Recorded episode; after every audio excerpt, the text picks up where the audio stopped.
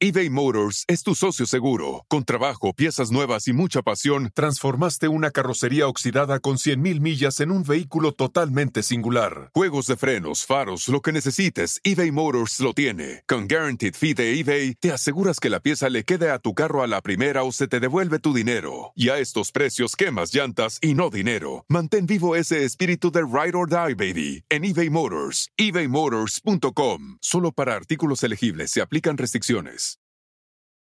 Algunos les gusta hacer limpieza profunda cada sábado por la mañana. Yo prefiero hacer un poquito cada día y mantener las cosas frescas con Lysol. Las toallas desinfectantes Brand New Day de Lysol hacen súper conveniente limpiar superficies como controles remotos, tabletas, celulares y más, eliminando el 99.9% de virus y bacterias, con una fragancia que lleva tus sentidos a un paraíso tropical. No solo limpies, limpia con Lysol. Manuel trabajó al lado de Jacobo Greenberg en la UNAM. Y vamos a hablar un poco también, evidentemente mucho, de Jacobo Greenberg. Pues digo, él me llevaba 20 años, entonces obviamente tiene muchísimo recorrido antes de que yo estuviera con él. Eh, pero a partir de que yo llegué con él, pues hicimos muy buena mancuerna. Oye, ¿tú, tú, qué, tú crees eh, en las teorías que, de las que estamos platicando que ahorita hay un Manuel viviendo otra situación, otra Marta, otro Jordi, otros, los muchólogos, toda la gente que está escuchando, hay otra muchóloga que está simultáneamente, unos que lo están escuchando, no en su cama, y al mismo tiempo esa muchóloga está en otro nivel, haciendo otra cosa y pendiente, o sea, es algo de lo que, lo que esta teoría está convencido.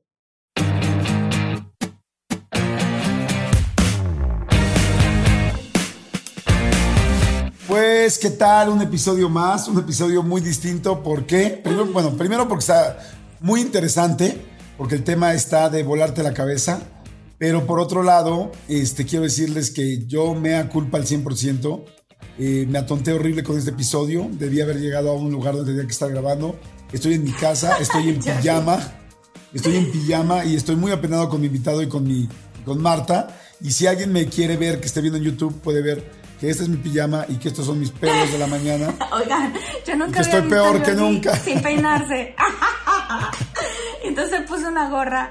Este Jordi, qué No, no, no. Pero bueno, a todos nos pasan cosas, Jordi. Aquí estamos. Y, y lo, más, lo más bonito es que esto es también para contarles a ustedes lo comprometidos que estamos con de todo mucho y con toda nuestra gente, que ya somos cada vez más.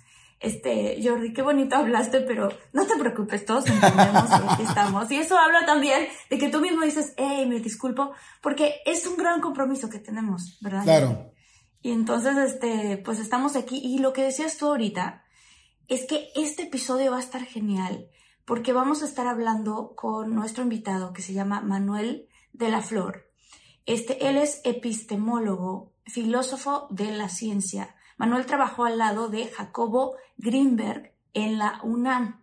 Y vamos a hablar un poco también, evidentemente mucho, de Jacobo Greenberg, porque es un, un investigador científico y además es chamán, que hizo em, eh, básicamente lo que sería como el equivalente al descubrimiento de lo que nosotros llamamos o lo que la película de la Matrix hizo famoso, que sería la Matrix. Este, él nos va a explicar cómo, y muchas otras cosas que le vamos a preguntar, de cómo eh, descubrió Jacobo em, y Manuel también trabajando junto con él, esta parte que tiene que ver con cómo nosotros realmente vivimos en un universo holograma y podemos crear, este, si estamos entonados en esta misma frecuencia, podemos modificar a grados muy importantes este universo en el que, en el que vivimos. Lo interesante es que Jacobo Greenberg tenía su laboratorio, estaba encontrando eh, muchas de estas cosas eh, que son muy importantes, muchos avances para, para la humanidad en este tema y de repente desapareció completamente, sin dejar rastro. Entonces nos va a contar Manuel Jordi, eh, pues parte de qué se trata toda esta teoría, la teoría de la TIS y, y pues también la teoría de por qué, por qué desapareció Jacobo y, qué ocurrió. Exacto. Y además desapareció su esposa, ¿eh? Está eso, eso quizá podría ser un beneficio. O sea, depende cómo lo vea cada quien, ¿no? Pero está muy interesante. Quiero a mi esposa, quiero conocer este tema, ¿no? No, no, no. No, estamos haciendo broma, pero esto no es de broma. Esto sí es algo súper Súper en serio. Que dos personas desaparecieron y que, y que vamos a hablar del por qué y sobre todo estas investigaciones y, y más cosas. Tengo tantas preguntas, Jordi. Muy emocionada. La verdad va a estar interesantísimo. Eres Manuel de la Flor, eh, ha estado investigando los correlativos electrofisiológicos de la conciencia. Fue también miembro del Instituto de Investigaciones Filosóficas de esta universidad y del Grupo de Ciencias Cognitivas. Y yo necesito que me lo explique, y a ustedes estoy seguro que también, con peras y manzanas, y eso me parece fantástico porque existe la Matrix o no. Mi querido Manuel de la Flor, ¿cómo estás? ¿Cómo, cómo estás, Manuelito? Jordi, Marta, ¿qué tal? ¿Cómo están? Un gusto tenerme, que me tengan por acá, mucho gusto. Y bueno, pues saludos a toda la audiencia. Padrísimo, ¿no? Encantados de que estés aquí, ¿no, Martita? Sí, felices, felices, felices. Este, estás en, en, a dos horas del norte de Londres. Entonces todos nos estamos conectando ahora sí que entre México, eh, Estados Unidos y Londres. Y estamos muy felices de tenerte porque queremos, o sea, pues ahora sí que te soy muy sincera. Yo no sé tanto de este tema como muchos muchólogos van a decir, no sé tanto de este tema. He escuchado cosas, pero pues tenerte aquí es un privilegio para nosotros. Muchas gracias. Yo sé que no das muchas entrevistas y que, pues, de verdad, o sea, tenerte aquí va a ser así de, wow, todas las cosas que te podemos preguntar de este tema. Lo que gusten y manden, aquí estoy para esto. Eh, sí, claro, digo, puedo eh, comenzar con, por hablar un poco de Jacob. Decías que efectivamente, pues, no todo el mundo sabe de él o necesita necesariamente saber de él. Se ha vuelto muy famoso a últimas fechas. Eh, sí. Ahí tengo una entrevista en YouTube que pues ha visto a algunas personas que en donde, bueno, me entrevista Ida Cuellar, que es un, eh, él es un director de cine español, que pasó varios años haciendo una investigación acerca de Jacobo Grimer, porque, bueno, lo que comentas tú, ¿no? Lo que ya comentaron ambos, esto de la desaparición. Jacobo trabajaba haciendo, pues, ciencia de frontera. Yo estuve con él durante cinco años, estuve con él, de hecho, más que ninguna otra persona. Eh, Tuvimos N cantidad de anécdotas juntas, seguramente ahorita platicaremos un poco de eso. Pero bueno, efectivamente... ¿qué es, eh, perdón, ¿qué es? ¿Dijiste ciencia de frontera? Sí. sí ¿qué es la ¿Qué es eso? Bueno, es cuando, es una forma un poco eh, burda quizá de decirlo. Cuando tú estás trabajando en la frontera de algo, es cuando eh, te acercas a los límites de lo que supuestamente se debería de estudiar. Por ejemplo, hay mucha gente que estudia el cerebro, muchísima. Hay eh, neurofisiólogos que están eh, trabajando todo el tiempo en conexiones neuronales, en ver qué área del cerebro hace que eh, tengas cierto tipo de experiencia y cosas así. Parte de lo que nosotros hacíamos. Pero también hay gente, y no es nuevo, sea, estoy hablando desde los 50, 60 del siglo pasado, eh, que se dedican a pues, frontera en el sentido de que, por ejemplo, tratan de ver cosas como la telepatía o telequinesis, que seguramente ustedes, no, no seguro, porque, bueno, he visto un par de sus programas y veo que han tocado estos temas. Entonces, no es algo nuevo para ustedes, pero quizá el hecho de que este investigador mexicano eh, haya tocado esos temas en un laboratorio en México, en la UNAM, eh, estamos hablando de los ochentas, bueno, finales de los ochentas. Él, obviamente, eh, pues digo, él me llevaba 20 años, entonces obviamente tiene muchísimo recorrido antes de que yo estuviera con él. Eh, pero a partir de que yo llegué con él, pues hicimos muy buena mancuerna. Quizá les platico un poco cómo lo conocí. yo, bueno, pues como ya vieron en, en mi biografía un poco de lo que hago y todo eso, siempre fui apasionado de el conocimiento, de saber, de, me la pasaba yo leyendo el chavillo, ¿no? Entonces yo dividía mi tiempo entre el reventón, o sea, irme con los amigos, etcétera, pero también en, libros, o sea, yo a veces prefería no salir, prefería quedarme con mis libros y pues leer, leía, leía cualquier cantidad de cosas, siempre buscando desde un punto de vista racional, pero también desde un punto de vista quizá de entendimiento intuitivo acerca de que la vida es mágica, de que la vida es un misterio inenarrable y de que nuestras palabras, a pesar de que tenemos palabras muy rimbombantes y a veces muy pues claras o hasta cierto punto claras de qué significan las cosas o de eh, qué es el mundo, por qué estamos en él, ¿no? Porque hay desde los esfuerzos religiosos hasta obviamente en tiempos más modernos la ciencia. Pero aún así, eh, ninguna de esas palabras, ninguna de estas religiones, ninguna de estas filosofías, ni siquiera la ciencia en realidad tiene la última palabra. Hay siempre más por descubrir y hay como muchos velos, ¿no? Como, como que quitas un velo y luego hay otro y luego hay otro y entonces vas abriendo velos. Y bueno, básicamente eh, mi búsqueda me lleva a encontrar un libro de Jacobo. Yo me la, me la vivía en las librerías. Muchas veces antes de comprar un libro, por ejemplo, siempre eh, me encantaba leerlo, básicamente eh, ahí, porque me, me, chocaba comprar algo que no iba yo a leer, ¿no? ¿Para qué? Entonces ya cuando leía yo y decía, no, pues esto sí me interesa, eh, pues me lo llevaba a la casa. Y uno de estos libros fue un libro de Jacobo Greenberg, precisamente. A mí lo que me apasionó, lo que me llamó la atención, es que él llegaba, y antes que yo, a conclusiones a las que yo estaba llegando de manera personal. Eh, básicamente intuiciones que luego él llevaba a cabo experimentos para comprobar dichas intuiciones, que es la parte interesante. Total, para no hacerles el cuento largo, eh, un día pues lo conozco, bueno, eh, me pongo en contacto con uno de sus hermanos, ya ven que no había internet, no había nada, estamos hablando de 1988. Sí. Eh, uno de sus hermanos me dice el contacto, entonces me cita él en la Secretaría de Educación Pública, él tenía algún puesto ahí, y, y, y me acuerdo perfecto que me decía, bueno, ¿y tú qué? ¿No? O sea, porque era una persona un poco no huraña, pero sí como muy cuidadosa de su círculo íntimo, ¿no? De su círculo uh -huh. eh, pues, personal. No personal a, un, a, nivel de vida personal, sino in, intelectual, supongo, ¿no? Y le dije, bueno, pues necesito trabajar contigo. Y él así como que, pues, ¿por qué, no?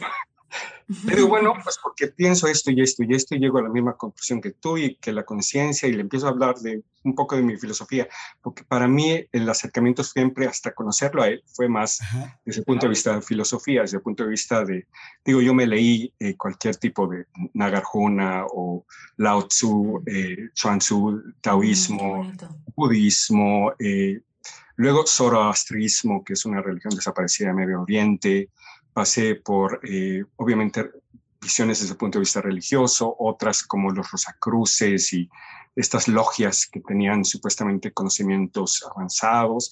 O sea, por todas esas cosas pasé. Y mi aproximación era desde un punto de vista de, bueno, ¿qué demonios es el mundo? ¿Qué hacemos aquí? ¿Qué, qué es esto? ¿no? Y eh, le gustó, le, le caí bien, nos caímos bien, y me dice, pues vente al laboratorio. Y empezamos a trabajar juntos.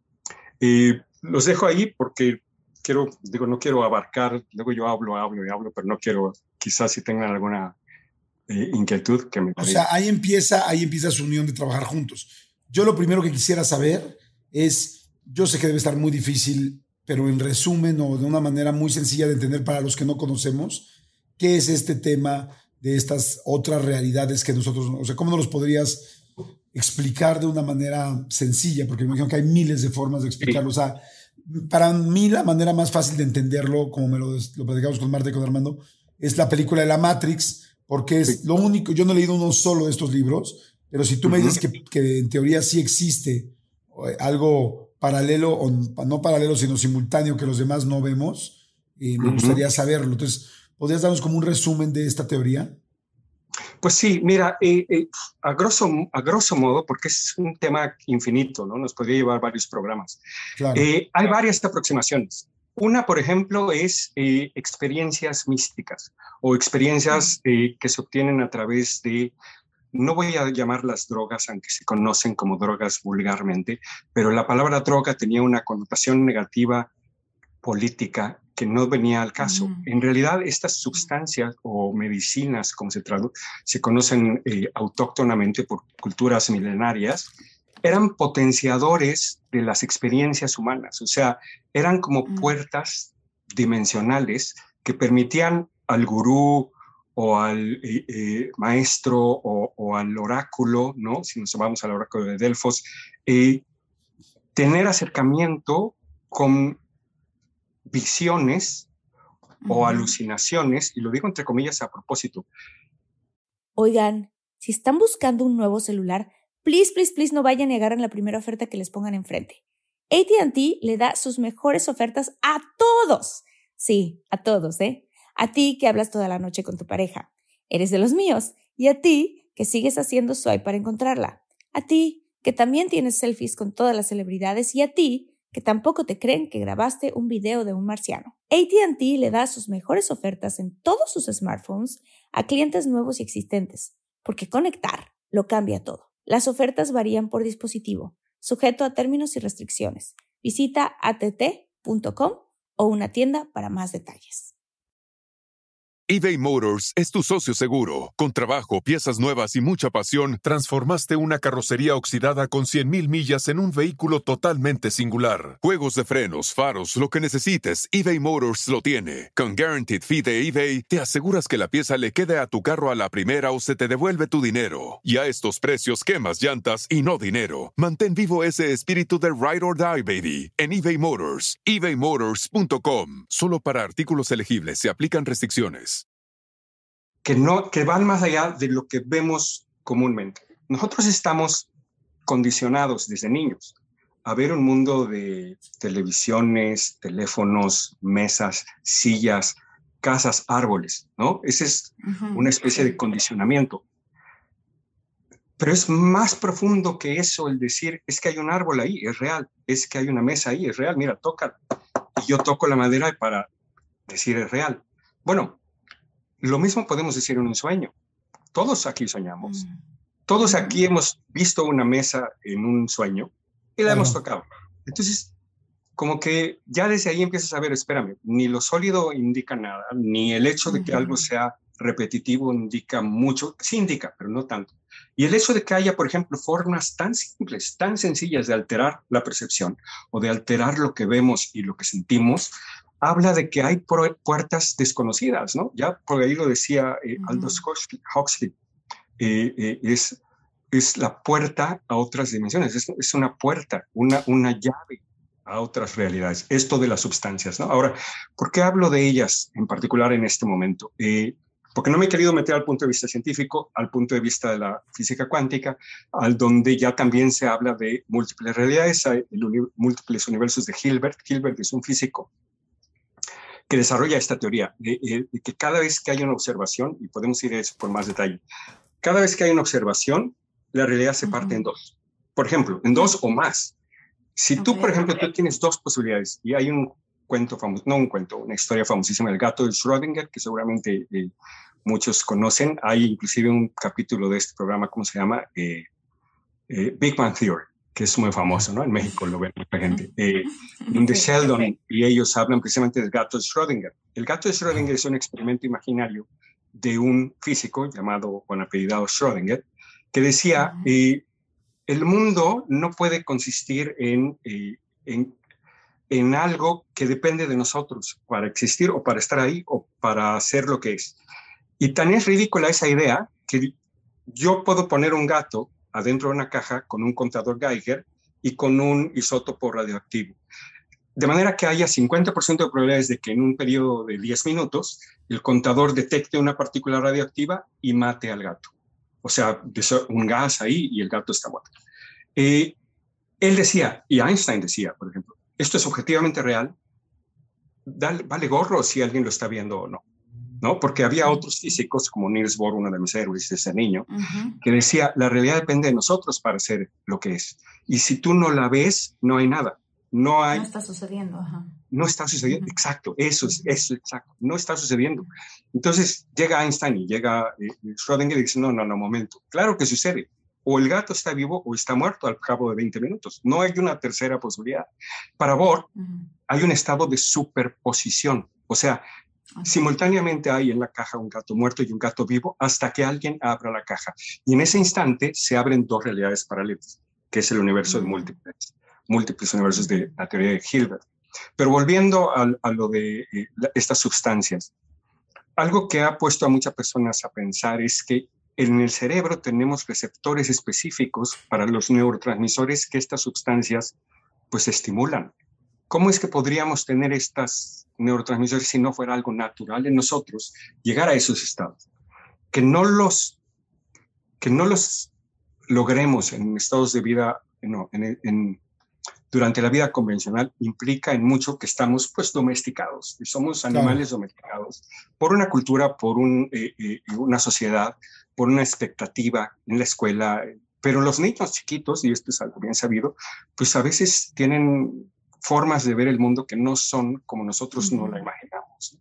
Entonces, un poco va por ahí, eh, Jordi. Eh, yo creo que hay varios caminos para llegar a esto de las múltiples realidades o los múltiples, o el Matrix famoso, en donde nosotros somos copartícipes de lo que vemos y no, no meramente espectadores irrelevantes de un universo, de una maquinaria dada, de una maquinaria, una maquinaria me refiero porque específicamente, por ejemplo, en, tiempos de Newton, se hablaba de este mecanismo de reloj, ¿no? El universo es eterno, ha, estado siempre ahí, el espacio siempre ha estado ahí, eh, hay objetos, hay soles, estrellas y todo es mecánico como bolas de billar, que le, y, y, todo es causal y todo es así, ¿no? Y el ser humano o la vida en general es un accidente, es irrelevante. Entonces, pues sí va por ahí, como decir, bueno, es esto o nosotros también tenemos una forma de participar. Y más interesante, digo, porque esto es como todo un poco introductorio en, aras de que me preguntas un poco como las bases, ¿no? Pero ya si nos vamos a, a la neurofisiólogos modernos, psicólogos modernos, científicos modernos de la ciencia cognitiva, que, que, se acuerdan que les dije que yo, yo, yo estuve en un grupo de estos, básicamente lo que se ha descubierto actualmente es que todo lo que vemos es fabricado por nosotros. Ahora, esto tiene unas connotaciones que pueden llegar a ser interpretadas como desde el punto de vista mágico. Yo no niego que sea mágico, pero saltar de ahí a que entonces nosotros podemos crear nuestra realidad no es tan sencillo, no es tan sencillo. Es un tema complicado. Wow. Ok. Wow. Súper interesante. Ajá. No, súper interesante porque además este, eh, Jordi y yo hemos platicado de este tema de la, de la física cuántica y de cómo se logró con muchos experimentos ver que una partícula podía ser materia o podía ser onda. Al mismo tiempo, simultáneamente. al mismo tiempo, simultáneamente y, y, también dependiendo de quién la observaba. Entonces, eso nos habla de que si se logra hacer eso con una partícula y tú tienes la intención de observarla como onda y entonces se comporta como onda, o tienes la intención de observarla como materia y se, comporta como materia, entonces el observador está co-creando eh, eh, eh, esta realidad.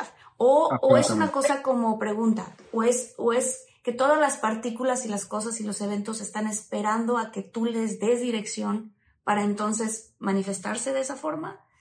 Sí, puede decirse, puede decirse. No es tan sencillo como el hecho de querer algo. Si fuera así, pues eh, podríamos lograr cosas que al menos ahorita no podemos.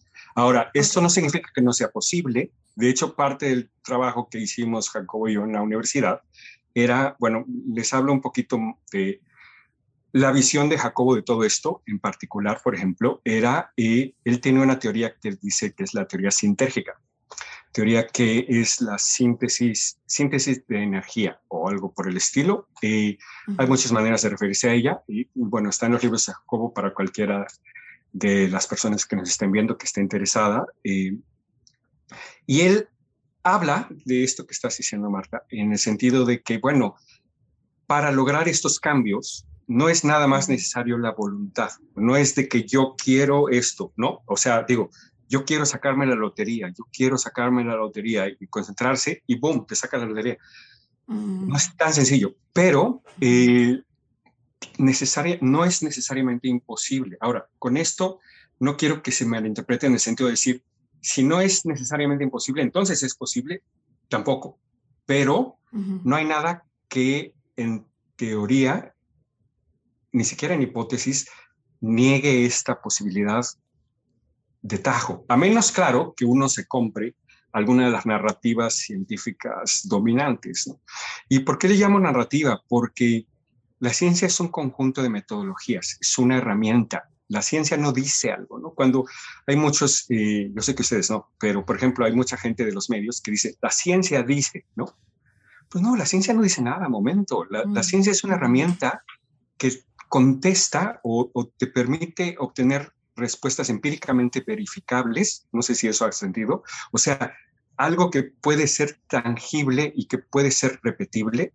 Y tan es así que, por ejemplo, el éxito de la ciencia es tan grande que estamos teniendo esta plática en tres lugares distintos del mundo en este instante eh, y nos están viendo otras personas en dispositivos que están creados utilizando ciencia, o sea, ingeniería que está basada en principios de electricidad físicos, de electrodinámica, de, fotones, luego transistores, luego reducción de estos transistores a, milímetros, o sea, no, no milímetros, nanómetros, o sea, los transistores actuales la distancia entre un cablecito y el siguiente son nanómetros, que es, va más allá de la imaginación. ¿Por qué es tan exitoso? Porque funciona, porque evidentemente tenemos una herramienta muy poderosa para preguntar y para contestar cosas que sean empíricamente verificables, pero hay otras que no son tan sencillas, como por ejemplo sacarte la lotería. ¿Cómo verificas que la capacidad de alguien de sacarse la lotería es la causa?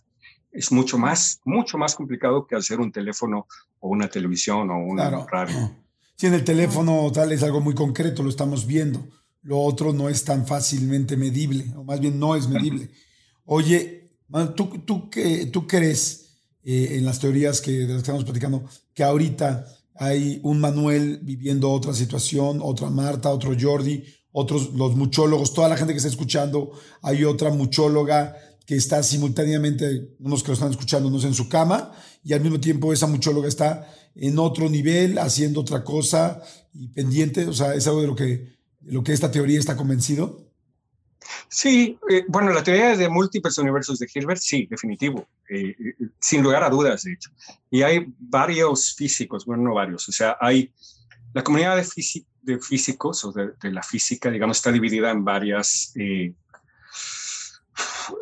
en varios bandos o varias tribus, quiero utilizar el la palabra. La palabra tribu es muy interesante, yo creo que deberíamos utilizarla muchísimo más, porque nosotros como seres humanos no tenemos la capacidad de relacionarnos con cientos de miles de personas, ni siquiera miles de personas, sino con pequeñas tribus. Entonces tenemos nuestra tribu, no sé, de la gente que va al gimnasio, y la tribu de la gente que cree en ovnis, y la tribu de la familia y, y, y gente cercana, ¿no? Pero a lo que voy con esto es a que de alguna manera u otra eh, hay dentro de los físicos quien dice la realidad es concreta, está hecha de materia, los átomos son no sólidos, pero vamos, son el constituyente último y están hechos de quarks y los quarks pues son bla, bla, bla, ¿no?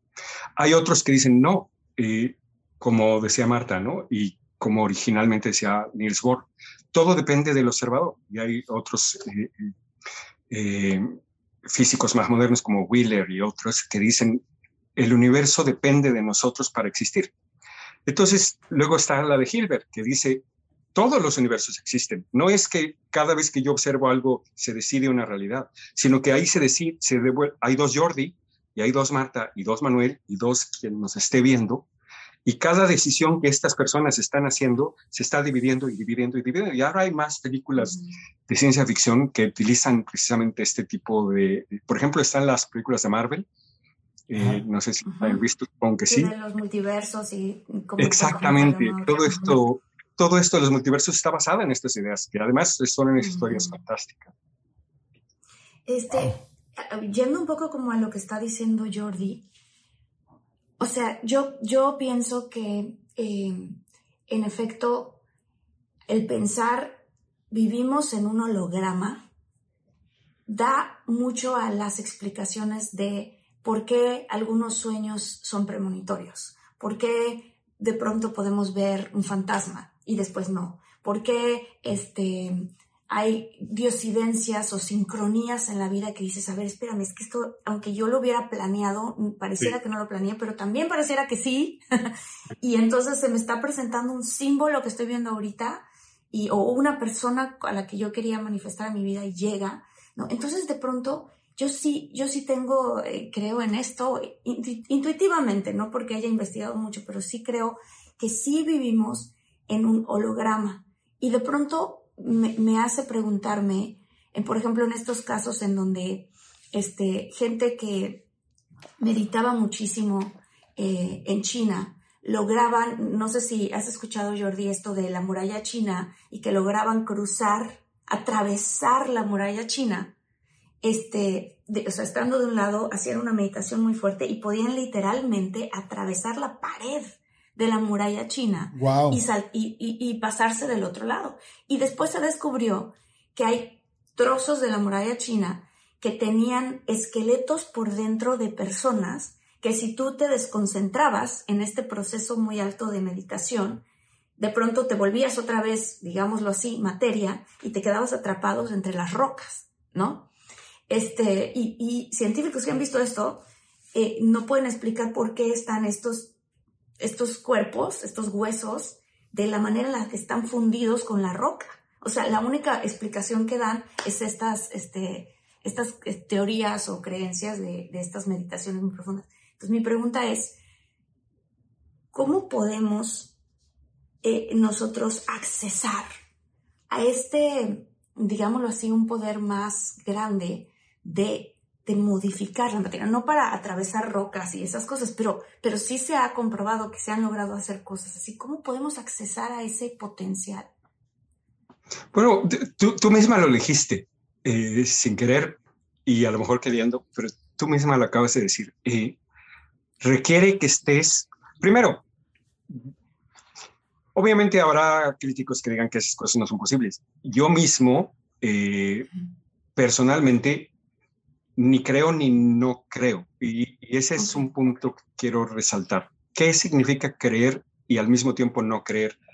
Que mi posición es como más agnóstica. O sea, yo sé que el universo es mágico, yo sé que hay cosas que no tenemos idea de que se pueden hacer y que son posibles, simplemente no sabemos cómo. Luego entonces sé que eso que estás contando y más es posible en principio. Lo que no sé, pero Jacobo decía que sí, y, hay mucha gente que dice que sí, es cómo, si tenemos las herramientas adecuadas para lograrlo. Por ejemplo, volviendo un poco a estas eh, sustancias o medicinas, ¿no? Sí. Eh, con Jacobo, por ejemplo, conocí a, otro personaje impresionante que igual platicamos de él un poquito, Carlos Castaneda, que no sé si ubican. Mm, sí, Carlos. Aquí tengo su libro, de hecho, mira. Ah, a ver. No sé dónde está, pero aquí, ahí bueno, sí lo tengo. Ajá. Carlos Castaneda era un fenomenal el cuate, fenomenal, un loco y un intelecto gigante, ¿no? Yo, pues obviamente me leí todos los libros, de repente con Jacobo, eh, un día pues, se nos da la oportunidad de conocerlo. Entonces, pues fuimos a, conocerlo. Y luego nos mandaban los manuscritos, porque él y Jacobo tenían una relación pues bastante estrecha. Luego de que yo me salí, eh, pues bueno, se pelearon y ya no sé qué pasó, ¿no? Porque luego también hay una serie de chismes, porque las brujas, ah, las brujas eran...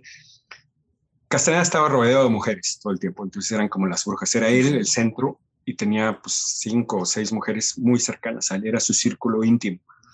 Y, a veces invitaba a gente pues externa a unirse a este círculo, ¿no? A Jacobo y a mí nos invitó por separado, o sea, de hecho, eh, eh, a, mí me jaló porque yo tengo sueños lúcidos, yo soy un soñador lúcido. Esto significa que tres, cuatro veces a la, a la semana, dentro del sueño despierto. Y eso es algo que tocas ahí, Marta, que eh, en cuanto a esto del holograma y que si sueños y, las realidades y, de cómo lograrlas. Bueno, un sueño lúcido es un estado de conciencia muy especial. Tú estás soñando, sigues soñando, pero al mismo tiempo sabes que estás dentro de un sueño. Que estás soñando, Todo continúa y, no saben las experiencias, o sea, desde lo más divertido del mundo, o sea, yo me puedo convertir ahí como en una especie de dios y volar y cambiar las, el cielo, las nubes y, hay ejércitos, por ejemplo, de malévolos, que lo hago para divertirme.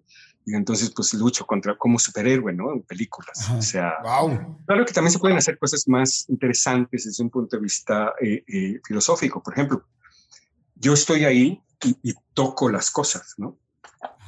Y, y hago así y me fijo cómo, si hay una luz, veo cómo refleja las propiedades de la luz, la toco, veo que tiene peso, veo, o sea, es tangible, tan tangible como esto. A veces más.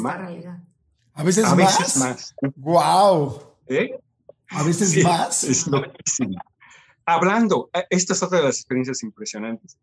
Hablando con gente ahí, que a veces, digo, uno que tuve hace mil años. Estoy en un restaurante, estamos, no sé, 20 personas en una mesa de estas así gigante, y de repente digo, ah, pues estoy soñando. Y entonces me vuelto así con los que tengo a mi lado y le digo, este es mi sueño, ustedes, ustedes son parte de mi sueño. Y me voltean a ver así como extrañados. ¿Te sientes bien? Y yo, pues, ¿cómo? Pues claro, ese es mi sueño, ustedes son parte de mi sueño.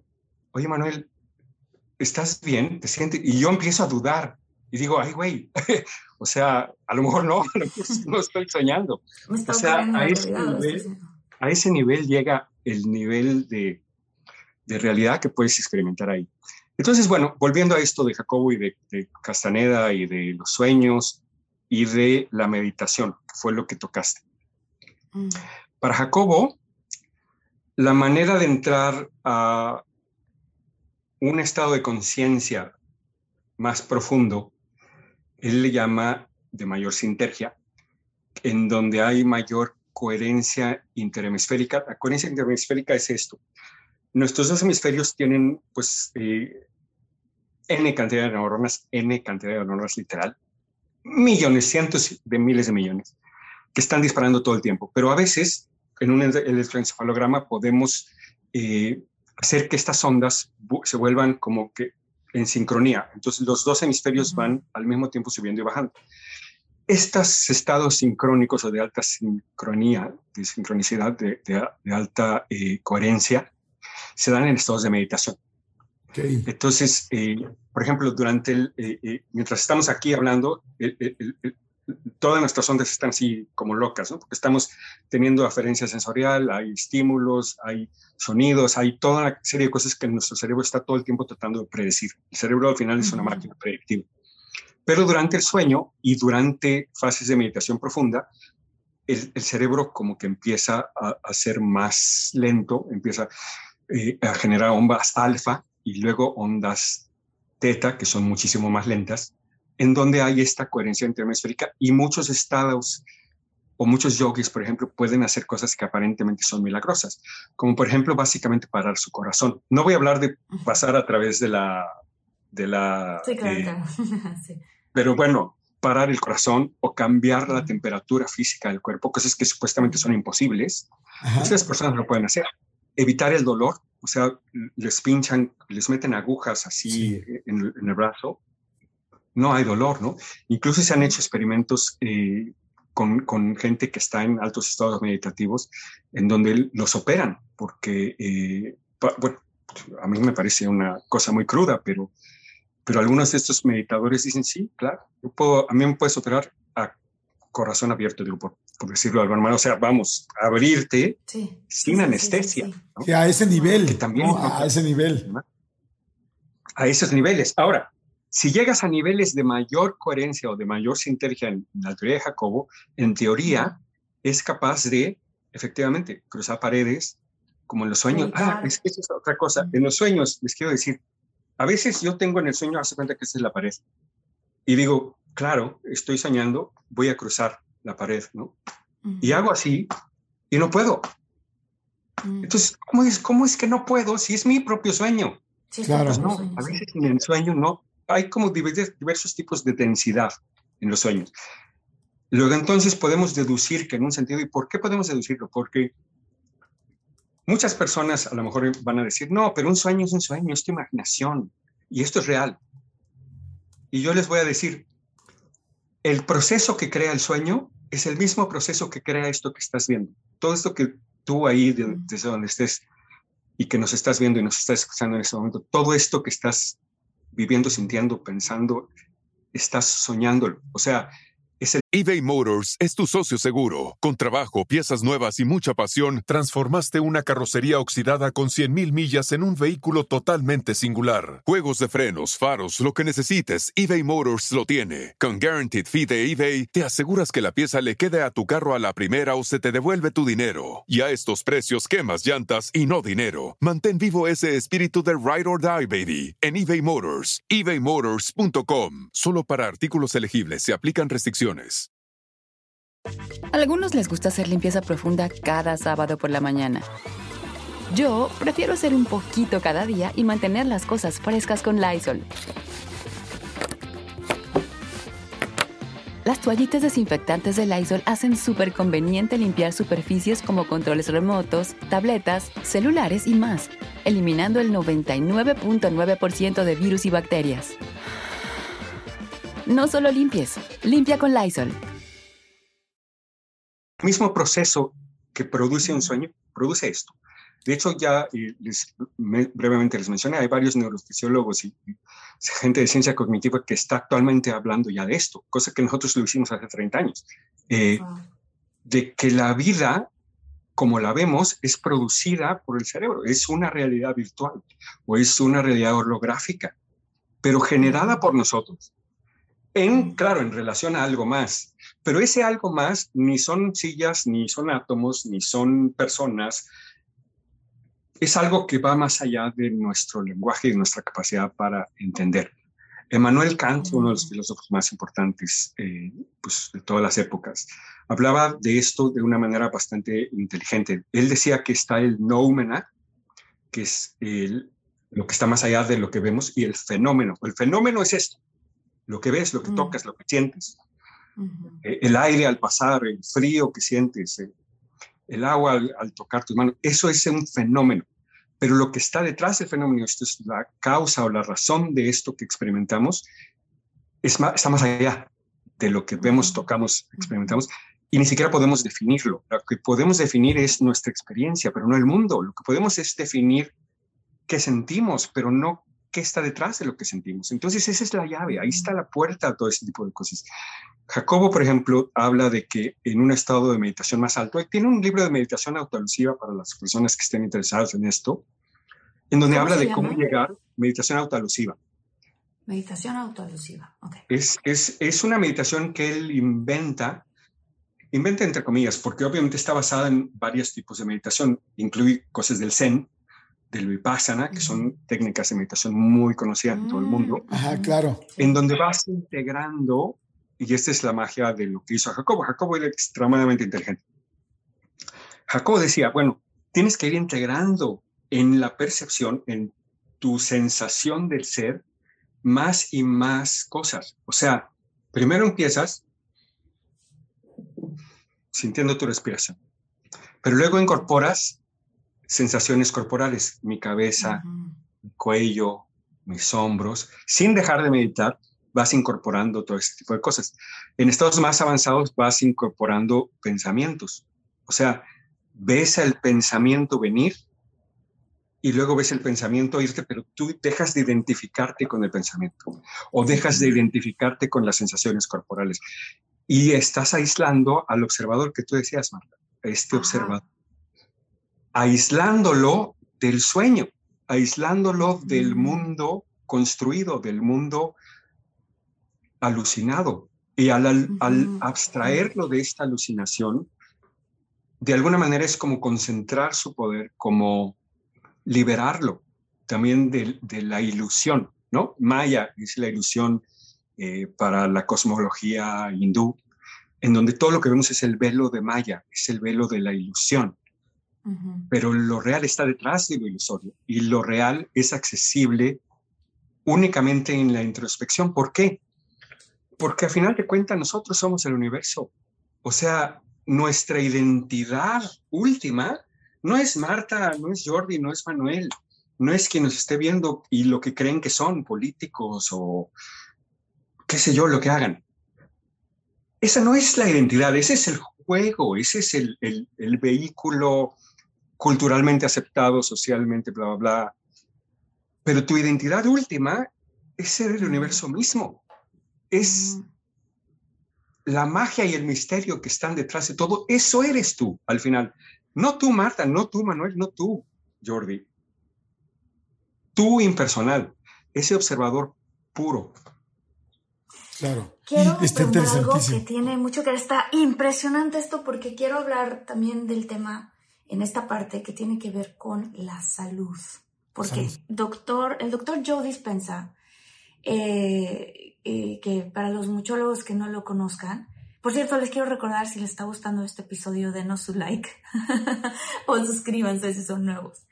Em, el doctor Joe Dispensa empezó a hacer una investigación por todo el mundo de qué tenían en común las personas que habían logrado curarse repentinamente de enfermedades en donde se supone que no te puedes curar, ¿no? Desde múltiple esclerosis hasta gente que no caminaba que de repente empezó a caminar, a, artritis, a muchas enfermedades. Entonces dijo, ¿cuál es el común denominador entre todas estas personas que han tenido una remisión espontánea, que, o sea, que se han curado?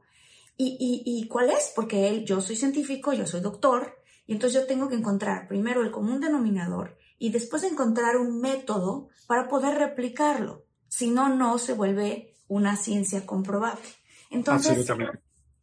Exacto. Entonces él empieza a recolectar todas estas este, historias por el mundo, empieza a llegar a conclusiones súper interesantes que tienen que ver todas con la meditación y con el poder mental y con esto eh, que decía Manuel, de hacer que tu lado derecho del cerebro y el lado izquierdo del cerebro estén en sincronía.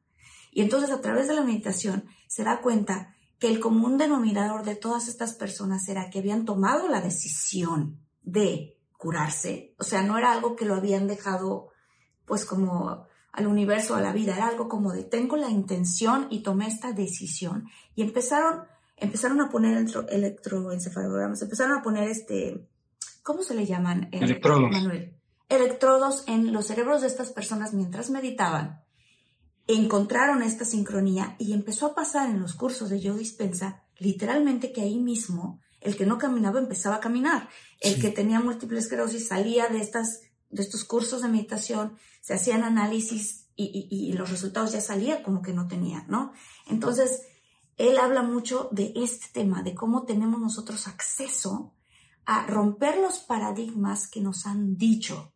Esto no se cura, te dice una persona que tiene una bata de doctor y entonces tú le crees. Y entonces tu misma creencia manifiesta tu propia realidad. ¿Cierto? es correctísimo. No, correctísimo, correctísimo. De hecho, es un tema interesantísimo porque efectivamente, o sea, la ciencia tradicional y, insisto, o sea, yo soy fanático de la ciencia eh, en el sentido correcto de la palabra. Eh, creo que es una herramienta excepcional, pero hay límites, sobre todo en temas complejos. O sea, es muy diferente una bola de billar, es muy diferente un circuito electrónico a un cuerpo humano o a cualquier cosa viva. Lo vivo es exponencialmente más complejo que la materia burda y física como puede ser eh, eh, la, de un circuito, ¿no? Un circuito, por más complicado que sea, es, bueno, eh, de niños, una cosa de niños de dos años comparada con, no sé, una célula básica, una célula, no me estoy refiriendo al ser humano, una célula. Entonces, claro, hay muchas cosas que se saben. Yo tengo una clavícula artificial, me caí en moto, y gracias a la ciencia, que sabe cómo operar, que sabe cómo poner un, un, implante mecánico, bueno, ¿no? en mi caso, una clavícula de metal. Eh, gracias a eso estoy aquí. Todos estamos aquí eh, eh, pasados los 30, 40 años de edad, gracias a que la ciencia ha avanzado muchísimo, porque antes una, una caries maltratada, digo, sí te arrancaban el diente así con una pinza espantosa, ¿no? Pero ¿qué tal si había una infección? Mucha gente se moría. Claro. actualmente, pues, o sea, la ciencia sirve y es maravillosa, pero tiene limitantes.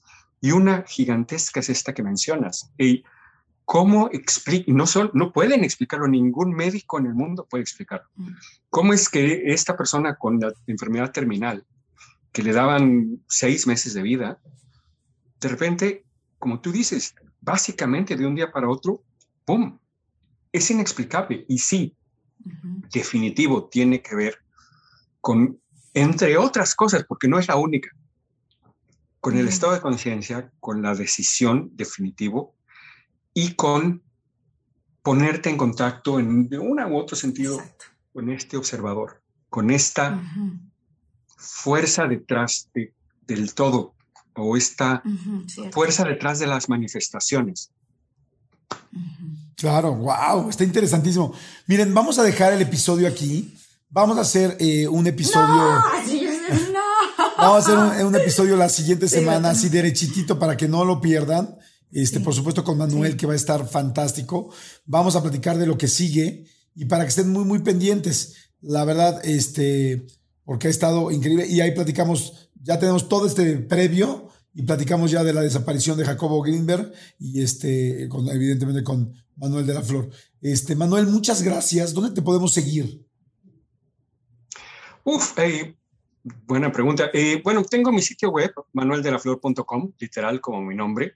Eh, yo les comento brevemente, durante mi estancia acá, y me dediqué básicamente al arte. Ahora estoy volviendo a la investigación en parte gracias al interés que hay por todas estas cosas eh, relacionadas a Jacobo.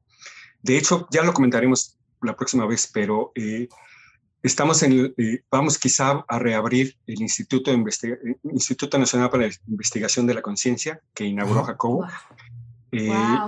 La hija, bueno, hemos estado platicando, yo me quedaría como director, pero todo esto son pláticas. O sea, yo acá estuve pues dedicado pues, al arte, artes visuales, entonces pues hacía yo fotografía y manipulación digital, pues tenía yo eh, exposiciones y pues me iba, no me puedo quejar. Eh, pero estoy como que retomando mi primer amor, que era la filosofía y la ciencia, entonces estoy como en esta época de cambio. ¿Por qué lo menciono? Porque si entran a manueldelaflor.com, casi todo lo que hay ahí es todavía de mi trabajo en artes visuales. Entonces, también menciono brevemente ahí mismo, pero lo quiero cambiar. Eh, mi sitio web eh, dedicado a estos temas, que se llama modeldependentontology.com. No importa, eh, si quieren luego se los mando para que lo, pongan ahí. Y lo ponemos. Exacto, lo ponemos. En la bio. Exacto, luego lo ponemos. ahí, bueno, pues las personas que estén interesadas pueden entrar. Yo tengo un sitio por ahora de discusión en Facebook en donde hablo de todas mis ideas. Wow, está buenísimo eso. ¿Y en Facebook cómo estás? ¿Perdón? En Facebook, ¿cómo estás? ¿Cómo te encontramos? Manuel de, Manuel de, la, Manuel Flor? de la Flor, literal, mi nombre. Perfecto. Pues ya estamos. Quedamos entonces pendientes para la siguiente entrega. Muchas gracias, mi querido Manuel. Eh, no, no, no, te vayas. Este, pero mm, saludos a todos los muchólogos y muchólogas. A Erandi, Selena, Adriana Elizabeth Córdoba, Gloria Flores, a Rebeca Carrillo. ¿No, mi querida Marta? A Sí, a Berenice Solís, Minelli Rodea, Astrid Cabarcas. Y eh, bueno, a los que todavía no nos siguen en nuestras redes sociales, eh, eh, síganos por favor. es arroba de todo guion bajo un mucho. Y los que nos quieran escribir, que quieran sugerir temas, que nos quieran contar, yo logré curarme a través de la meditación o yo logré hacer este, un viaje astral. Yo sí creo en este tipo de cosas y esta es mi experiencia. Eh, nos pueden contactar a contacto de todo mucho arroba gmail.com. Perfecto, pues ahí está. Nos escuchamos en el siguiente. Gracias Manuel y gracias muchólogos y muchólogas. Y bueno, esperen una semanita, no es, no es nada para información tan importante. Bye. Buenísimo, gracias. Chao.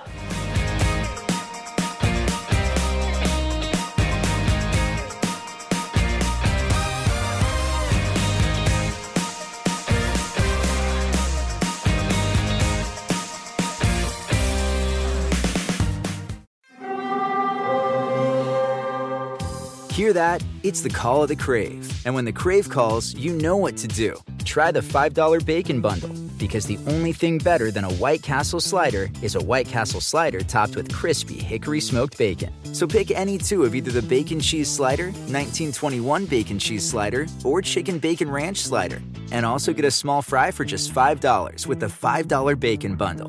White Castle. Follow your Crave. Algunos les gusta hacer limpieza profunda cada sábado por la mañana. Yo prefiero hacer un poquito cada día y mantener las cosas frescas con Lysol. Las toallitas desinfectantes de Lysol hacen súper conveniente limpiar superficies como controles remotos, tabletas, celulares y más, eliminando el 99.9% de virus y bacterias. No solo limpies, limpia con Lysol.